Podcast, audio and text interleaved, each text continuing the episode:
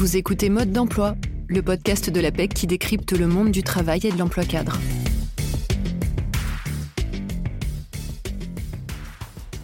Bonjour et bienvenue dans le deuxième épisode du podcast de la PEC, Mode d'emploi, avec notre invitée, Laetitia Agnodo, directrice générale adjointe de la PEC.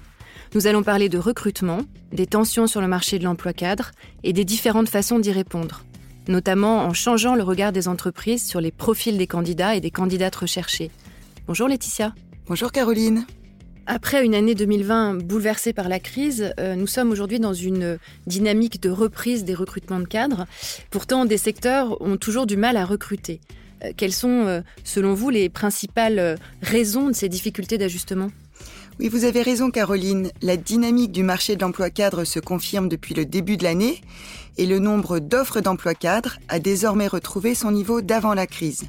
Cette dynamique renforce les tensions, les difficultés de recrutement, qui d'ailleurs n'avaient jamais complètement disparu même pendant la crise, et on constate à travers les enquêtes de l'APEC que parmi les entreprises ayant recruté des cadres au premier trimestre 2021, près de la moitié disent avoir rencontré des difficultés à pourvoir leur poste. Et en fin d'année, c'est plus des trois quarts des entreprises qui anticipent des difficultés pour leur recrutement à venir.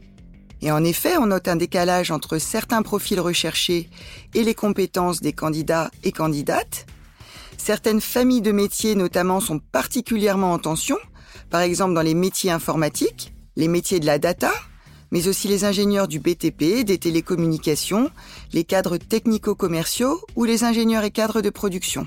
Et il y a également, je crois, la question de l'attractivité de certaines entreprises ou de certains territoires en effet, au-delà du décalage sur les compétences, les difficultés de recrutement sont également liées à des problèmes d'attractivité pour certaines entreprises, par exemple celles situées dans des territoires ruraux avec des infrastructures de transport qui peuvent poser des défis au quotidien pour les salariés, et même chose pour certaines PME industrielles qui peuvent peiner à recruter en raison notamment d'un déficit de notoriété et d'attractivité.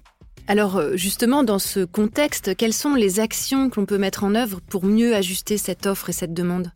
À l'APEC, nous travaillons sur plusieurs leviers. On se mobilise notamment auprès des étudiants et jeunes diplômés, à travers nos ateliers Objectif Premier Emploi dont ont déjà bénéficié plus de 50 000 jeunes depuis un an et qui s'inscrivent pleinement dans le plan gouvernemental Un jeune, une solution.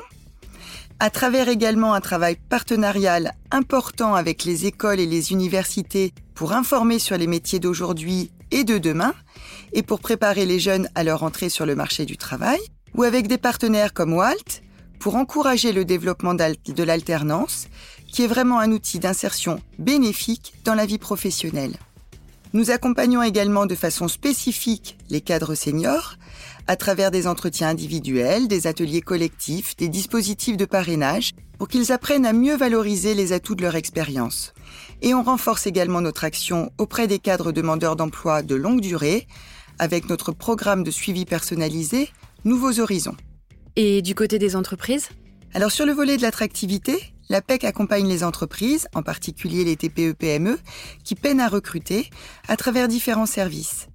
On les aide par exemple à travailler sur leur marque employeur, sur l'attractivité de leurs offres, sur l'optimisation de leur process de recrutement. Et nous leur proposons également un travail de préqualification et de présélection des candidatures, que nous allons d'ailleurs développer dans les années à venir, dans le cadre de notre troisième mandat de service public. Et puis il y a également un travail sur le regard des entreprises, sur leur représentation du bon profil, du bon candidat et de la bonne candidate. À ce propos, ce, regard des entreprises sur les compétences cadres, sur les différents profils des candidates, euh, des candidats, comment, comment on peut le faire euh, évoluer, changer? Ça, je pense que c'est vraiment un enjeu essentiel. Et vous le dites bien, Caroline, il s'agit de la compétence, du savoir-faire, du savoir-être, au même titre que les diplômes.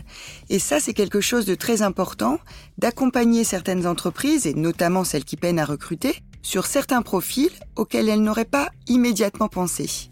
Ça peut passer par des process de recrutement un peu différents, plus novateurs, on peut citer par exemple le phénomène de gamification du recrutement, qui peut permettre de se tourner vers des profils différents, peut-être plus atypiques, ou par exemple des formats informels de rencontres entre candidats et recruteurs, sans CV, comme les soirées qu'on organise à l'APEC, les soirées APEC Connect.